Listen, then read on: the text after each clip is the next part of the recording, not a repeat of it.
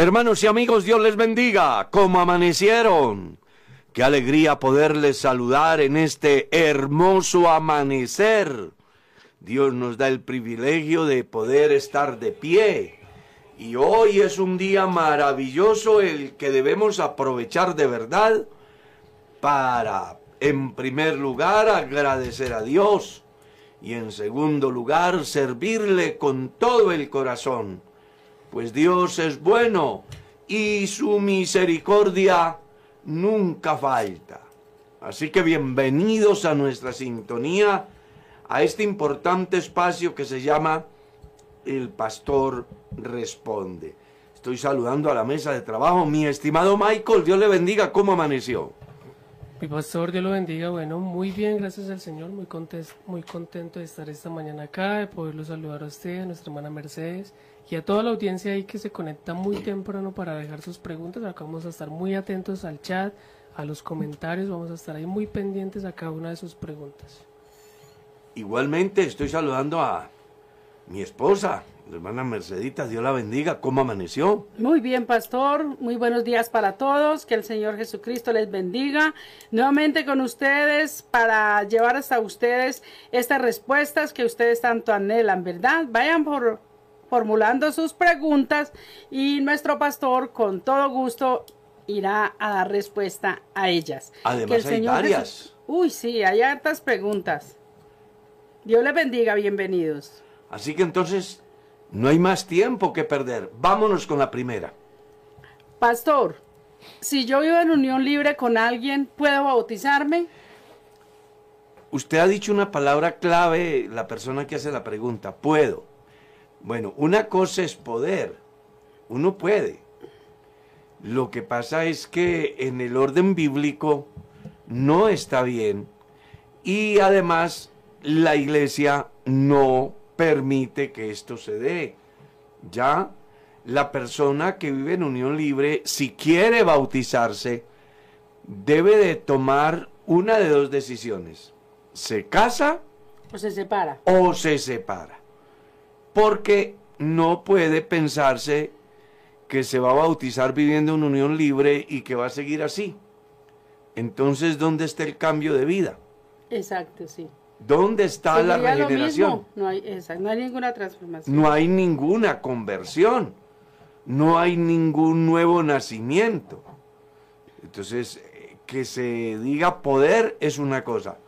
Pero, pero si está bien, no, no, no, no está bien no está bien. Y yo sé que la mayoría de los pastores, por no decir todos, tenemos claro eso. Ahora, puede darse que una persona llegue en esa condición diciendo que se va a bautizar y que ha tomado la decisión de abrirse y el pastor crea y después resulte que fue engañado, pero ya eso correrá por de cuenta de la persona no por causa del pastor. El pastor siempre tiene pendiente y una de las preguntas que se le hace al candidato es, ¿es casado? ¿Vive en unión libre o es libre? Y dependiendo de la declaración de la persona, el pastor encausa la doctrina buscando que quien tome la decisión del santo bautismo lo haga consciente de lo que representa el santo bautismo en la vida de cada persona. Así es, pastor. El día de ayer nos habían hecho una pregunta. Dice, ¿es posible la reconciliación después de haber cometido adulterio? Eh, por favor, no sé si esperar a que esto pase o ya doy por perdido el matrimonio. Es posible, claro que sí. Es muy interesante que la persona que tiene la pregunta comprenda algunos aspectos que vale la pena que tenga en cuenta. Primero, recuerde que el divorcio no se dio en sí por el acto de inmoralidad, sino por la dureza del corazón. Eso fue lo que Jesús dijo en San Mateo capítulo 19, cuando ellos le dicen, ¿y entonces por qué Moisés permitió dar carta de divorcio? Jesús les dijo, por la dureza de vuestro corazón.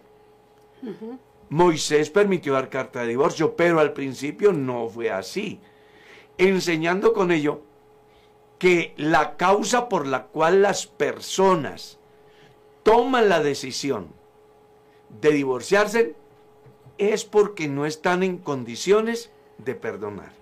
Pero si su pareja le ha fallado y usted está en condiciones de perdonarlo o perdonarla, yo le hago saber que puede darse la reconciliación y puede consolidarse la relación de pareja. Yo como pastor he tratado varios casos durante todos estos años.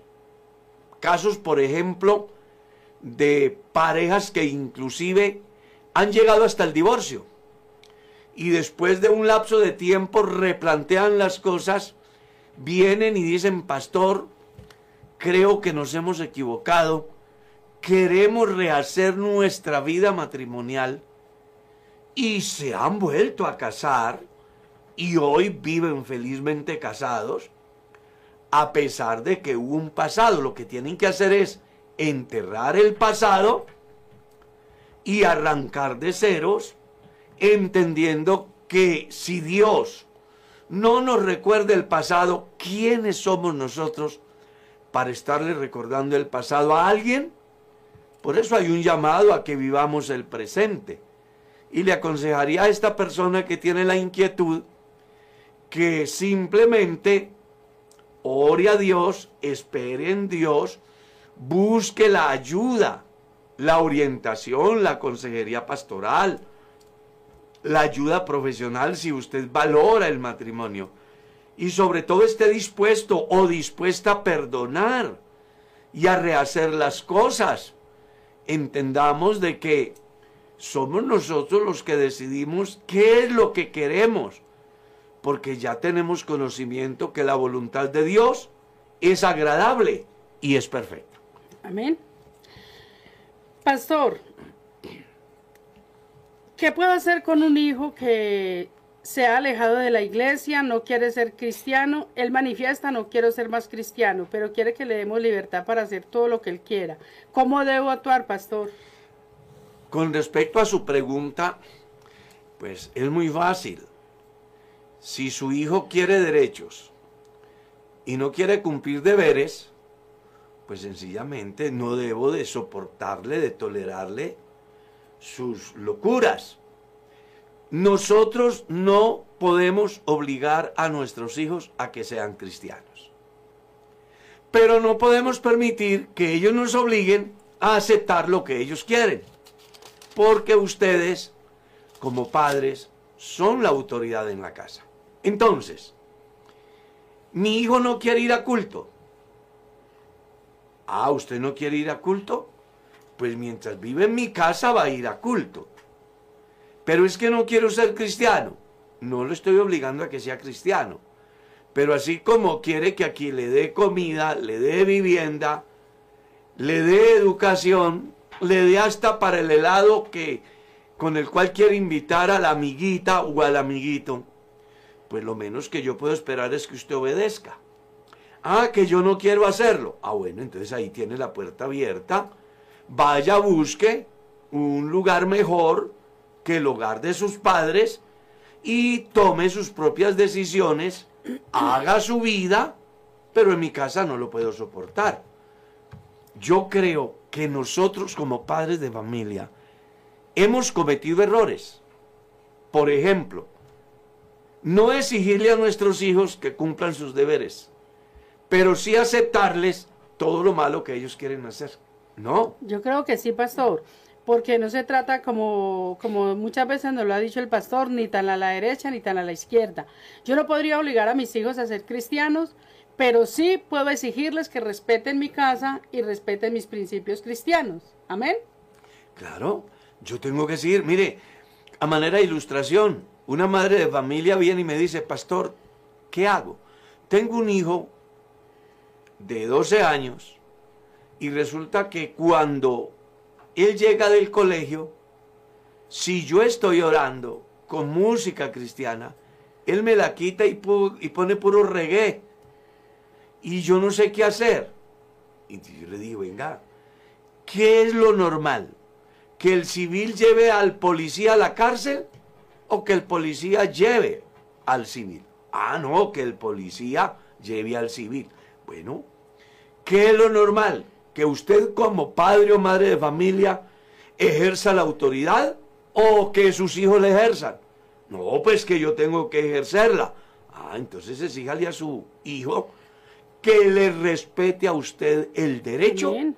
a escuchar en su casa lo que usted quiere escuchar. Amén, amén. Y si usted decidiera que él no escuche tal música en su casa, él debería de aceptar esa realidad. Y el día que mi hijo no esté de acuerdo con las directrices de mi casa, pues que se vaya de mi casa y haga su vida donde le toleren todo lo que él quiere hacer, Exacto. Pero no generándole conciencia. No bajo nuestro techo. ¿Cómo dijo? No bajo el techo. Exactamente, no bajo nuestro techo. Amén. Nosotros no podemos permitir que nuestros hijos traigan alucinógenos, se emborrachen en nuestra casa, traigan la novia o el novio y termine ahí con una pareja diciendo que pobrecito es que no tiene con qué pagar arriendo. Pues si es tan macho para conseguir mujer que sea macho para ver por ella. Entonces yo creo que aquí nos hace falta es carácter cristiano. No obliguemos a los hijos, pero no les toleremos lo malo. Estorbémosles el pecado. Amén, amén, amén. Para que no termines como terminó Elí Amén. y toda su familia. Pastor, nos preguntan acá que si los apóstoles fueron bautizados en el nombre de Jesús antes de la muerte de Jesús o después de la muerte. Esto es la gracia. La Biblia no dice si fueron bautizados o no fueron bautizados. Se deduce que fueron bautizados porque si Jesús se bautizó, ¿por qué no debían de hacerlo sus discípulos? Ahora, que si en qué nombre fueron bautizados, bueno, yo creo que en el nombre de Jesucristo. Aunque la Biblia no lo dice, uno deduce, porque inclusive los discípulos que bautizaba Juan, escuche lo que él les decía, yo les bautizo en agua para arrepentimiento, pero tras mí viene uno que es más poderoso que yo, él los bautizará con Espíritu Santo y fuego. El mismo Juan hacía saber, que el bautismo era en el nombre de aquel que vendría después de él. Se deduce, por supuesto, que los discípulos primero fueron bautizados. ¿Y en qué nombre? Pues en el nombre que luego ellos bautizaron y que además así lo registran las escrituras en Hechos capítulo 2 verso 38, Hechos capítulo 8 verso 12, Hechos capítulo 10, verso 34, Hechos capítulo 19, Romanos capítulo 6, Gálatas capítulo 3, verso 27. Usted siempre va a encontrar que la gente fue bautizada en el nombre del Señor Jesús. De ahí que uno deduce que si ellos se bautizaron como debió de haber sido, pues se bautizaron en el nombre que luego ellos usaron para bautizar a las personas haciendo uso de la enseñanza de Jesús según dice el Evangelio, según San Mateo capítulo 28 y según San Marcos capítulo 16. Amén. Pastor, hay varios oyentes que tienen la misma inquietud, que porque hoy se usa tanto en las iglesias la palabra yo declaro, yo te bendigo, que si luego el único que puede declarar y el único que puede bendecir es solo Dios. Es una palabra que hace carrera en el neopentecostalismo y que muchos cristianos ya han sido permeados por la herejía más grande de la historia dentro del cristianismo, que es esa teología de la prosperidad, donde viven a toda hora declarando y profetizando cosas que ni ellos ni saben, ni entienden, ni han visto, vanamente hinchados por su mente carnal, que lo único que les inspira es a tener bienes materiales y no los verdaderos bienes espirituales. El único que puede bendecir al cristiano es Dios. Amén. Es más, cuando usted lee el libro de los proverbios, textualmente leemos, el que madruga a bendecir a su compañero en la mañana, por maldición se le contará. Así dice la Biblia. Textualmente dice la Biblia, yo puedo desear que Dios bendiga, pero yo no puedo bendecir a nadie porque estoy en la misma condición del otro.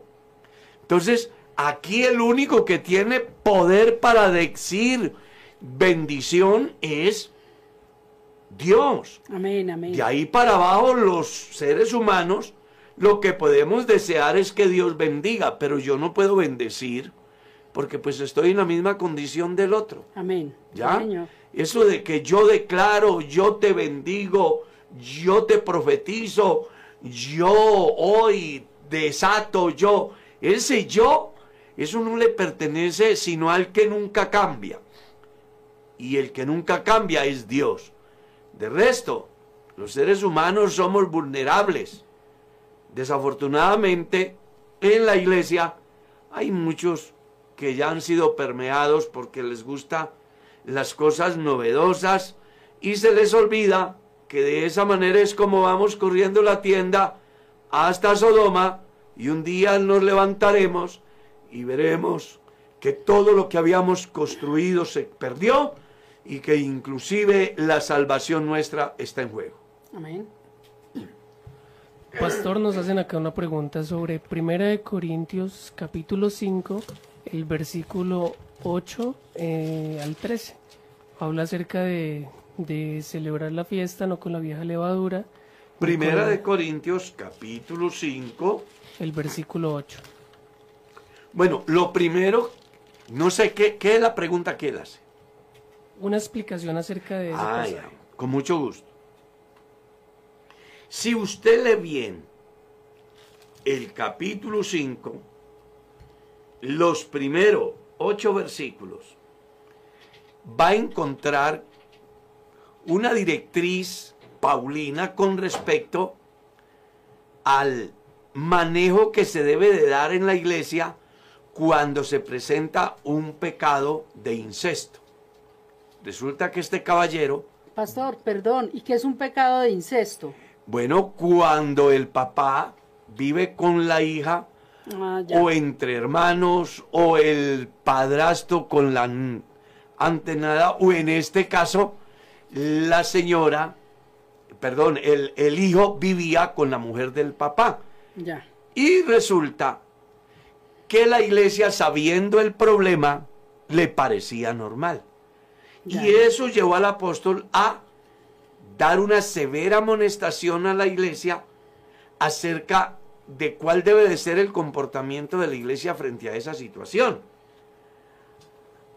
Así de que, dice Pablo, no puede esperarse que se va a oficiar un servicio a Dios, una fiesta a Dios, cuando está leudada la fe cristiana con la famosa práctica del pecado de incesto.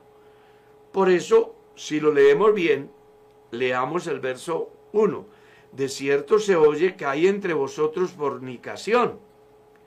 Y tal fornicación cual ni aún se nombre. entre los gentiles. Y dice que es tanta la decadencia espiritual y moral de la iglesia que hay alguno que tiene la mujer de su padre.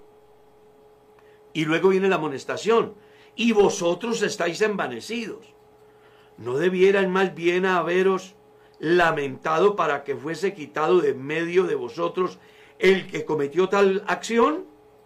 Ciertamente yo como ausente en cuerpo, pero presente en espíritu, ya como presente he juzgado al que tal cosa ha hecho. En el nombre de nuestro Señor Jesucristo reunidos vosotros y mi espíritu con el poder de nuestro Señor Jesucristo. Y el tal hombre sea entregado a Satanás para destrucción de la carne, a fin de que el espíritu sea salvo en el día del Señor. Y les dice, no es buena vuestra jactancia. ¿No sabéis que un poco de levadura leuda toda la masa? Limpiaos pues de la vieja levadura, para que seáis nueva masa sin levadura como sois porque nuestra Pascua, que es Cristo, ya fue sacrificada por nosotros. Así que celebremos la fiesta, no con la vieja levadura, ni con la levadura de malicia y de maldad, sino con panes sin levadura, de sinceridad y de verdad. ¿Qué es lo que el apóstol está diciendo? Que la iglesia no puede decir que va a ofrecer un culto a Dios siendo consciente del pecado que está dentro de la congregación sin que ellos hayan tomado una decisión acorde a la maldad que se está dando dentro de la comunidad. El llamado de Pablo es a hacer ver lo que está mal, independientemente del precio que se haya que pagar. Y por eso él dice que ya él lo ha entregado a Satanás para destrucción del cuerpo. Cosa que efectivamente la iglesia reacciona y acepta el mensaje de Pablo, hacen de que ese creyente pues sea marginado de la comunidad cristiana, no se tenga como creyente. Y este, una vez que ha sido desechado de la comunidad como creyente, ahorita ha sido azotado por el mismo enemigo y es tan grave la condición de él que este hombre llega a una conclusión. Dice, estoy viviendo la consecuencia de mi pecado. Aquí no me queda otra solución que volver a buscar la fuente de la salvación que es Cristo. Y el hombre regresa a la iglesia con el ánimo de reconciliarse. Pero la iglesia ha fijado una posición tan seria que no lo aceptan. Y Pablo dándose cuenta que este hombre de verdad ahora sí se ha arrepentido, entonces en el capítulo 2 de la segunda carta a los Corintios encontramos la decisión de Pablo acerca de este que había pecado, que ahorita está arrepentido y que la iglesia no lo quiere aceptar, él dice, recíbanlo, perdónenlo, restáurenlo. Porque el problema no es que el creyente haya pecado, el problema es que el creyente no se arrepienta. Pero si el creyente peca y se arrepiente, Dios lo perdona. Cosa que la iglesia, a pesar de que el tipo se había arrepentido, la iglesia no le quería perdonar. Y es un fenómeno común en nuestro tiempo. Hay algunos hermanos que han tenido algún tropiezo en la vida y nosotros no los perdonamos, aunque Dios les haya perdonado y ellos se hayan arrepentido. Es un llamado hoy a la madurez cristiana en dos aspectos. Uno, no tolerar el pecado. Y dos, si el pecador se arrepiente, restauremos. Exacto, y aceptarlo. Pastor, es tan amable y me explica por qué en la iglesia no, cele por qué no celebran la Navidad, sabiendo que también es que es un cumpleaños de, de Jesús. ¿Y por qué si permiten que en la iglesia celebren los cumpleaños de los hermanos? Porque es que en el orden bíblico no aparece una sola alusión a celebrar el cumpleaños de Jesús. Porque entre otras cosas, Jesús no nació en diciembre. Eso está comprobado.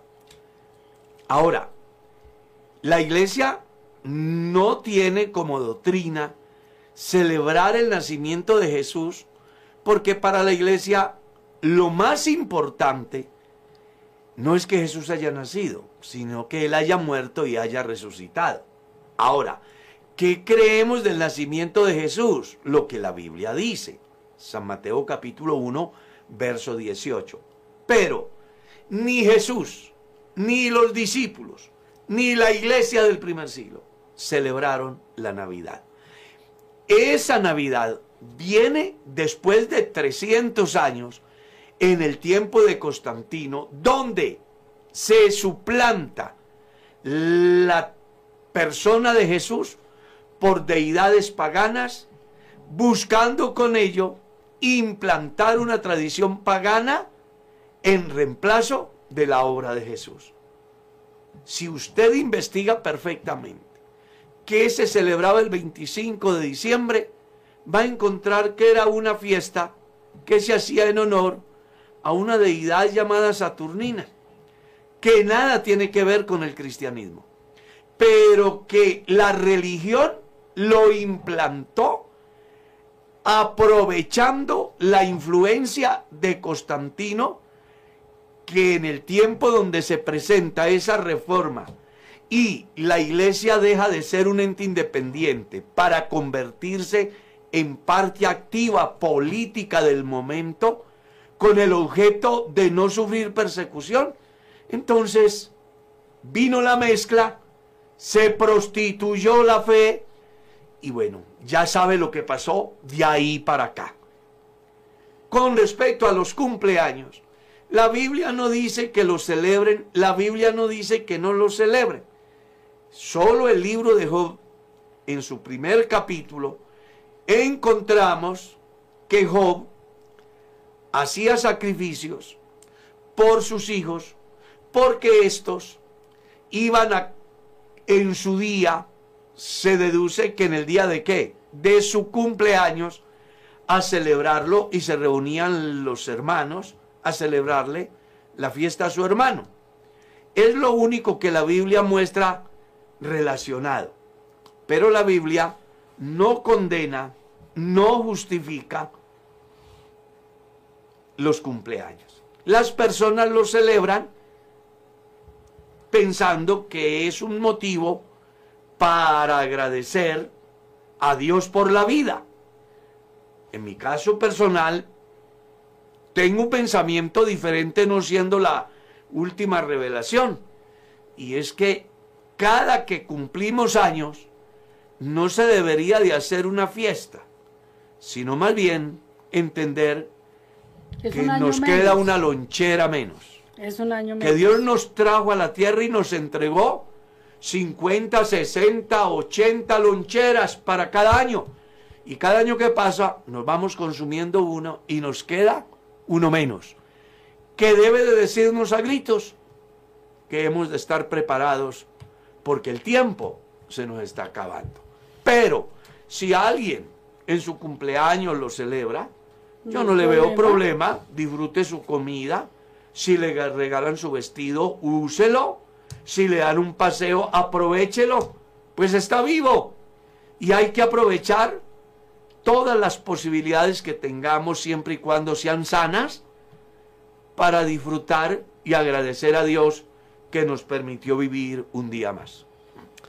Hay otra pregunta, pastor. Dice, ¿por qué a los apóstoles no les hizo falta mencionar a Jehová el nombre dado a Dios, eh, nombre dado por Dios en el antiguo pacto, según el hombre?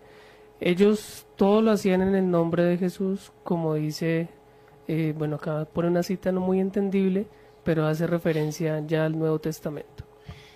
Pues pienso que la persona que hace la pregunta está afectada por el mesianismo.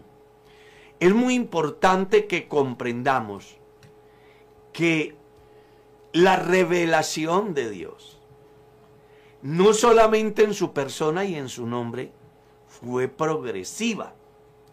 Y al primero que se le revela que el nombre de Jesucristo es al ángel, porque el ángel viene y le trae el mensaje a José, según San Mateo capítulo 1, y le dice, no temas en recibir a María tu mujer, porque lo que en ella es engendrado del Espíritu Santo es y dará a luz un hijo y llamará su nombre Jesús, porque él salvará al pueblo de sus pecados.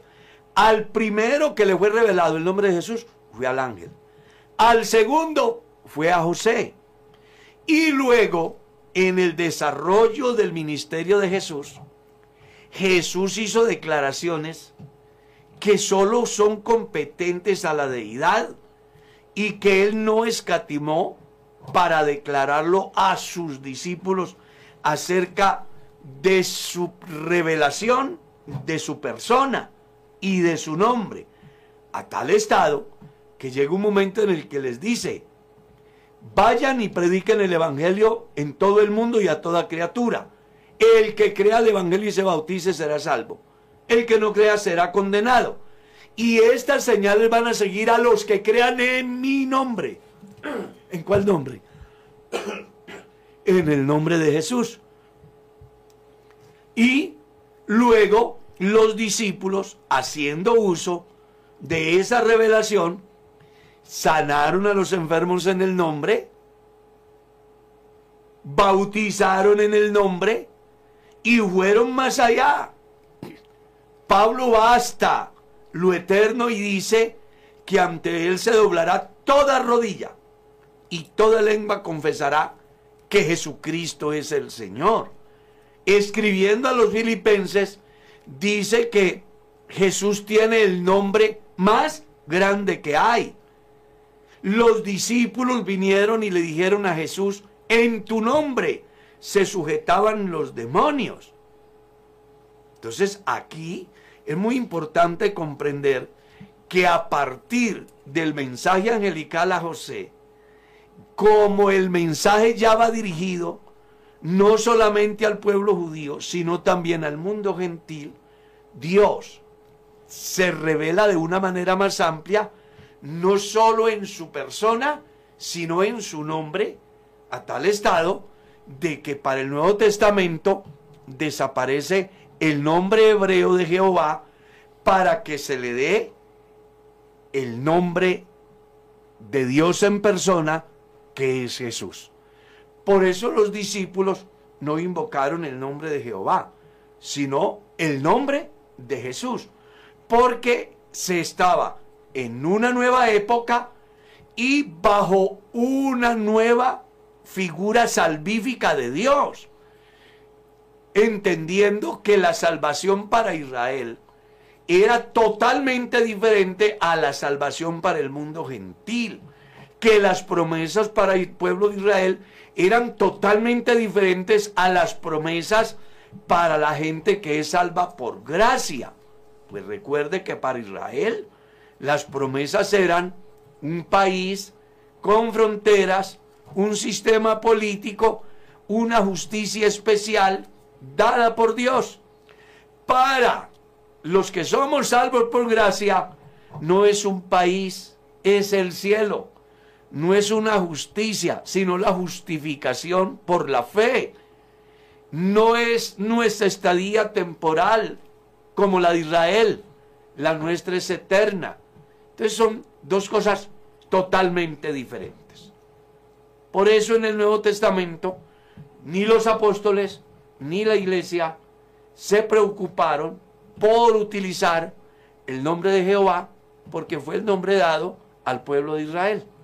Para nosotros, tanto judíos como gentiles hoy, Jesucristo es potencia de Dios y sabiduría de Dios. Pastor, ¿puede un hermano o una hermana que estén recién convertidos y sin ser sellados con la promesa desempeñar un cargo en la iglesia? Es que ahí hay un hay una situación bien compleja porque hay que establecer la diferencia. Tradición o realidad bíblica. Si uno mira la escritura, encuentra que la obra del Espíritu Santo en el creyente lo primero que hace es transformarlo. En consecuencia, que dé frutos. Y la mejor manera de una persona saber si tiene el Espíritu Santo en su vida es por los frutos. ¿Ya? La persona por tradición, hemos llegado a creer de que hablar en lenguas es ser sellado.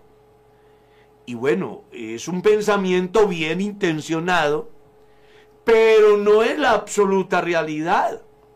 Porque si usted mira a los diáconos que escogieron para que suplieran las necesidades materiales, la distribución de los bienes, según Hechos capítulo 6, dice, eran llenos del Espíritu Santo.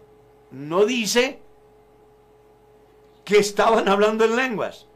Ahora, alguien puede interpretar mal esto que estoy diciendo.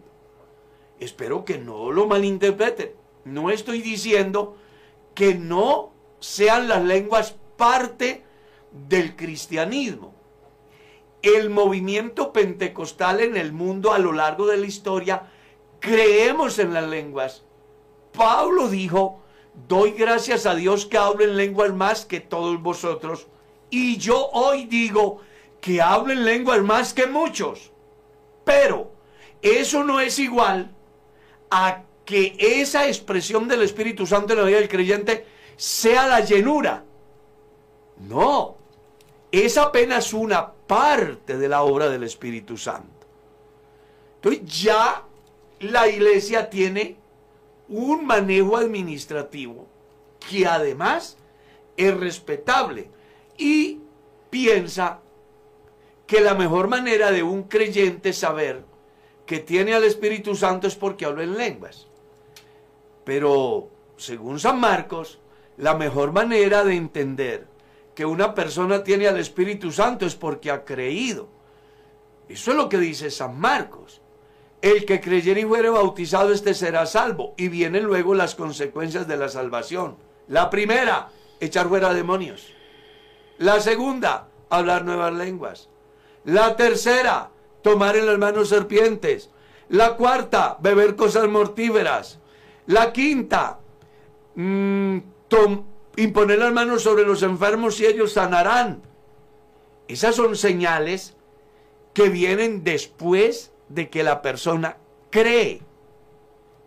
Entonces, si una persona cree al Evangelio y lo hace exteriorizándolo a través de su confesión de fe, que es el bautismo, y se hace manifiesto en él, no solo el hablar en lenguas, sino el orar por los enfermos. No solo el hablar en lenguas, sino en echar fuera demonios. No solo el hablar en lenguas, sino testificar del Evangelio. Pues se deduce que tiene el Espíritu Santo. Es que San Juan capítulo 7 es claro. El que cree en mí, como dice la escritura, de su interior correrán ríos de agua viva. Amén. Esto dijo del Espíritu que habían de recibir los que creyesen en Él. Jesús fue claro. Cuando la persona cree en Él, automáticamente funciona el Espíritu Santo en la vida de Él como ríos de agua viva. Y Pablo lo declaró bien cuando va y visita a los Efesios. Léalo en el capítulo 19 si lees con claridad, descubres que el interrogante de Pablo a los Efesios fue, ¿recibiste el Espíritu Santo cuando creísteis? O sea, ¿qué pensaba Pablo? Que primero se creía y después, si se hablaba en lenguas, era porque se tenía el Espíritu Santo o se recibía el Espíritu Santo cuando se creía. Lea bien el texto y va a encontrar una respuesta no filosófica, sino bíblica, bíblica. Para Pablo, las personas que creían al Evangelio no lo hacían por su propia voluntad, era por el Espíritu Santo. Y Jesús lo había dicho, cuando el Espíritu Santo venga, lo primero que va a hacer es que convencerlos de que son pecadores. Nadie podrá entender, creer, vivir, experimentar una transformación en su vida si no es por el Espíritu Santo. Las lenguas tienen dos sentidos. Uno, como don. Léalo en Primera de Corintios, capítulo 12 y capítulo 14. Y dos, como señal, no a los creyentes. Textualmente dice así, no a los creyentes. Lea el verso 22 del capítulo 14, sino a los incrédulos. Y una buena demostración de lo que Pablo dice es lo que se da el día de Pentecostés.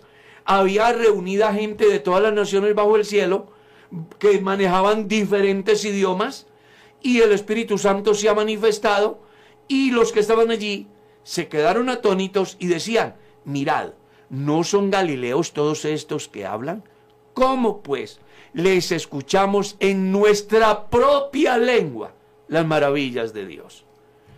¿Qué fue lo que pasó ese día?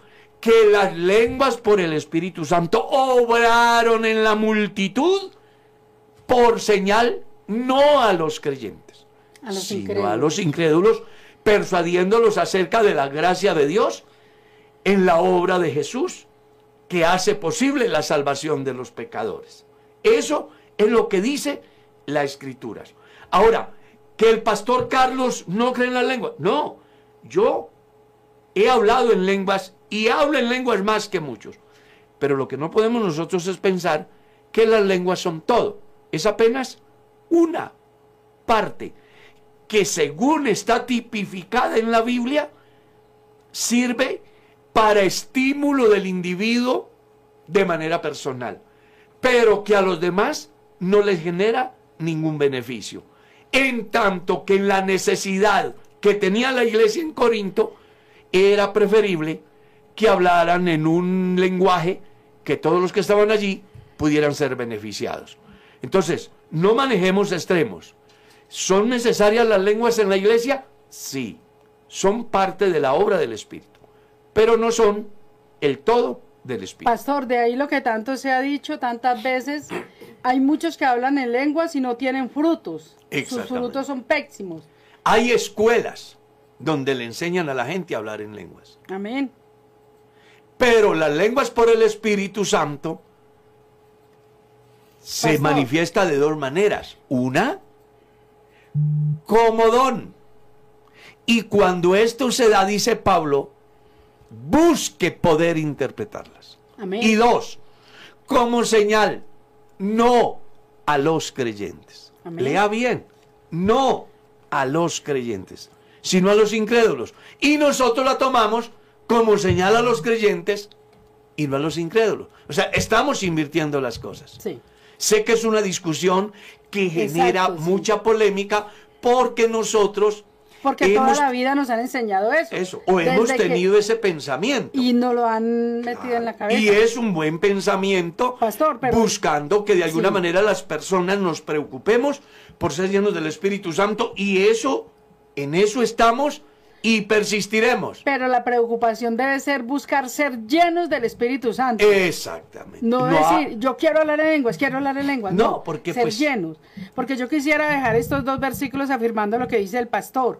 Efesios capítulo 1, verso 13 y 14. Dice, en él también vosotros, habiendo oído la palabra de verdad, el evangelio de vuestra salvación, y habiendo creído en él, fuiste sellados con el Espíritu Santo de la promesa, que es las arras de nuestra herencia hasta la redención de la posesión adquirida para alabanza de su gloria.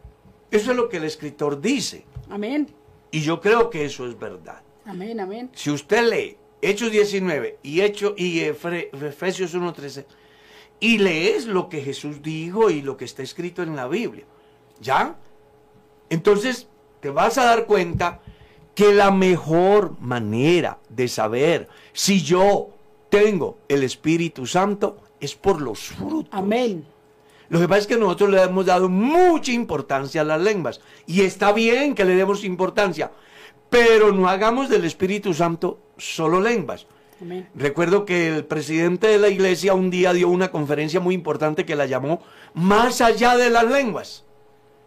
Porque las lenguas estimulan al individuo porque se edifica a sí mismo en el sentido de que Dios esté en él y él disfrute el gozo del Espíritu Santo en su vida. Pero el Espíritu Santo es mucho más que lenguas. Es el fruto, son los dones, son los ministerios, son los resultados. Y la suma final de la obra del Espíritu Santo es más que las lenguas. Es tener la capacidad de oír la voz de Dios el día de su venida, si estamos en el sepulcro para resucitar y si estamos en este cuerpo para ser transformado. Así que con respecto al servicio a Dios, también vale la pena que las personas puedan entender que el servicio a Dios no está enmarcado solamente bajo una figura de vitrina, porque el problema nuestro es ese, que pensamos que una persona sirve a Dios si se para en un lugarcito más altico y canta un himno. Y pensamos que ese lugarcito más altico es más sagrado que el resto del salón. Pero ese es el prejuicio de la ley, que pensaban en el tabernáculo, en un lugar santo y un lugar santísimo. Pero yo he visto gente chateando en el altar que llamamos nosotros y otro en la última banca hablando en lenguas por el Espíritu Santo. ¿Cuál de los dos lugares es más santo? aquí lo que tenemos es que madurar como cristianos. Que fue el fenómeno que afectó a la iglesia, según lo dice el escritor a los hebreos en su capítulo 5 y los primeros textos del capítulo 6. Necesitamos ir más allá de las lenguas. Y más allá de las lenguas es entender el conjunto de virtudes o gracias dadas por el Espíritu en la vida del creyente que hace posible que ese creyente dé frutos dignos de un verdadero arrepentimiento, de un verdadero cristianismo. Entonces tú sirves a Dios ofrendando, sirves a Dios diezmando, sirves a Dios evangelizando, sirves a Dios cantando, sirves a Dios dirigiendo, sirves a Dios predicando. Y ojo, cuando hablo de esto de predicar, también quiero hacer un alto ahí. Porque algunos piensan que predicar es pararse frente a una multitud y exponer un discurso. Pero al principio no fue así. La predicación de la iglesia primitiva era casa a casa. Se hacía en las reuniones familiares, se hacía en las plazas, se hacía eh, de manera individual. La predicación del Evangelio no está enfocada solamente a través de un líder a una multitud. Cuando tú le hablas del Evangelio al compañero del transporte masivo, le estás predicando el Evangelio. Cuando le hablas a tu empleado, le estás predicando el Evangelio. Cuando le hablas a la persona que vive en la calle, le estás predicando el Evangelio. Entonces lo que tenemos es que quitarnos una cantidad de, sí, de cosas que no siendo malas, no siendo malas, tenemos que ubicarla cada cosa en su lugar. Entonces yo predico el Evangelio frente a una multitud, pero también puedo predicar el Evangelio a una sola persona. ¿Y cuál es la diferencia? Si es el mismo Cristo y es el mismo Evangelio. Pastor, y volviendo al inicio de la pregunta, yo creo que es muy potestativo del pastor que está administrando la iglesia. Claro, claro. y no, y que además la iglesia tiene esa reglamentación. Por eso hablé del manejo ¿qué? administrativo. Entonces, la iglesia tiene una regla a través de la cual se administra la obra de Dios. Entonces, un punto de partida es que la persona que a ejercer un diaconado, un puesto de liderazgo, debe de haber sido testigo del Espíritu Santo a través de la expresión de las nuevas lenguas. ¿Ya? Eso es lo que la iglesia hace. Y además se enseña en las iglesias. Pero entendamos que el servicio a Dios no solamente es entonar un especial o dirigir un discurso o liderar un culto. El servicio a Dios es mucho más que eso. Había una viuda que servía a Dios de día y de noche en el templo, en oración y ayunos. Siga. Pastor, otra pregunta acá dice, mm, mi esposo está apartado y hace muchas cosas malas hasta el punto que le tocó irse del pueblo. Y ya van dos veces que le ha tocado ir. Dice, ¿está bien que yo como esposa lo siga? Pues como esposa debe de estar con él pero no participar de lo que él haga. Ahora, si lo que él hace atenta contra su vida espiritual, contra su vida moral, ojo con esto, ¿a qué me refiero? Si su esposo lo, la involucra en secuestros, si su esposo la involucra en prostitución, si su esposo la involucra en expendio de alucinógenos, si su esposo la involucra en tráfico de armas, si su esposo la involucra en trata de blancas, pues usted no puede convivir con una persona así. negocios ilícitos. Claro, no, el cristiano tiene que estar al margen de esas cosas. Entonces ya usted tiene que aprender a establecer la diferencia. Sigamos. Pastor, hay tantas, tantas preguntas que uno como que no sabe ni cuál hacer. Eh, ¿Está mal, pastor, un creyente recitar todos los días el Salmo 91? ¿Será como tradición o Bueno, está yo- bien? No, yo pienso que no lo perjudica. ¿Ya? Puede suceder que a causa de la tradición pierde el sentido de lo que en sí es el salmo, pero para nada lo va a perjudicar. Yo recomendaría que más bien de tomar una porción de la Biblia como, yo qué sé, un, ¿cómo es que se dice? Un, un qué, un, se me fue la palabra adecuada para eso. Em, no se me fue. Se me fue realmente la palabra. Creo que la Biblia debemos de leerla sin el prejuicio de que este pasaje me salva. Que es más o sí, menos sí, el sí, problema de muchas personas. A mí me va bien en la casa porque tengo la Biblia abierta en el Salmo 91. No, a usted le va a ir bien en su casa si tiene a Dios en su corazón Amén, y en su vida. Amén. Leer el Salmo 91, el Salmo 121, el Salmo 27, el Salmo 35, el Salmo número 6, el Salmo 121, el Salmo 23, es palabra de Dios. Pero también es palabra de Dios Éxodo capítulo 4 y Apocalipsis 22. Pues yo lo que debo de aprender es a estudiar la Biblia, no para buscar protegerme con un pedazo de párrafo, sino más bien vivir lo que el párrafo de la escritura dice. Amén. Eh, pastor, a- hacer otra preguntita acerca del proceso de quién debe dar la doctrina para las personas que son candidatas al bautismo, si el pastor o los diáconos. Pues eso es potestativo del pastor. Sí. El pastor está en condiciones de decidir si delega esa parte a alguien que le ayude. Exacto. En la Biblia hay ejemplos bien interesantes, como el caso de Moisés y su suegro Jetro.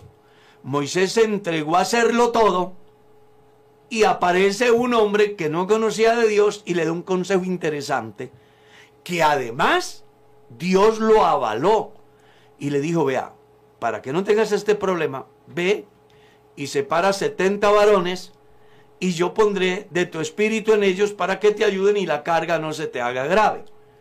A veces el pastor hace todo y no tiene tiempo ni para él, ni para la familia, ni para nada. Pues el pastor puede delegar en alguien, eso sí, que sea de confianza y que además tenga el conocimiento suficiente para impartir la sana doctrina a través de la cual busca discipular a quien aspira al santo bautismo. Es potestativo del pastor. Amén. Sigamos. Pastor, ¿hay salvación en la gran tribulación? Sí y no. Hay salvación para el pueblo israelita, porque en la gran tribulación Dios se volverá al tabernáculo caído de la casa de David y hará posible la salvación de Israel. Para el mundo gentil no hay salvación, hablando espiritualmente, salvación eterna, no la habrá. Y es que en la Biblia encontramos testimonios claros, y con esto creo que cerramos este importante mm, estudio de esta mañana. ¿Sí? Amén, amén. Si lees el capítulo 9, el versículo 20, puedes leer inclusive desde el verso 20 18. Por estas tres plagas fueron muertas la tercera parte de los hombres por el fuego, y el humo y el azufre que salía de su boca. Pues el poder de los caballos estaba en su boca y en sus colas, porque sus colas semejantes a serpientes tenían cabezas y con ellas dañaban. Y dice, y los otros hombres que no fueron muertos con estas plagas, ni aun así se arrepintieron, ni dejaron de adorar a los demonios. Y a las imágenes de oro, de plata, de bronce, de piedra, de madera, las cuales no pueden ver, ni oír, ni andar. Y vuelve y repite, y no se arrepintieron de sus homicidios, ni de sus hechicerías, ni de su fornicación, ni de sus hurtos. Eso es lo que dice. Y el capítulo 16, usted puede leer el verso 18. La cuarta copa de la ira, el cuarto ángel, derramó su copa sobre el sol, al cual fue dado quemar a los hombres con fuego. Y los hombres se quemaron con el gran calor y blasfemaron el nombre de Dios que tiene poder sobre estas plagas. Y no se arrepintieron para dar gloria a Dios. Y lea el mensaje de la quinta copa. El quinto ángel derramó su copa sobre el trono de la bestia y su reino se cubrió de tinieblas y mordían de dolor sus lenguas. Y vuelve y dice, y blasfemaron contra el Dios del cielo por sus dolores y por sus úlceras. ¿Y qué dice? Y no se arrepintieron de sus obras. Entonces, permítame resumirles. En la gran tribulación, Dios se dedicará a salvar al pueblo de Israel.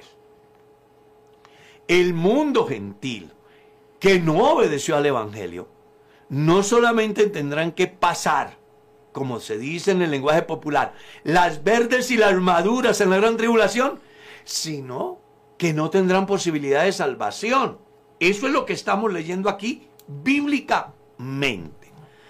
Algunos piensan que sí habrá salvación. Nosotros, o yo en mi caso personal, respeto ese pensamiento.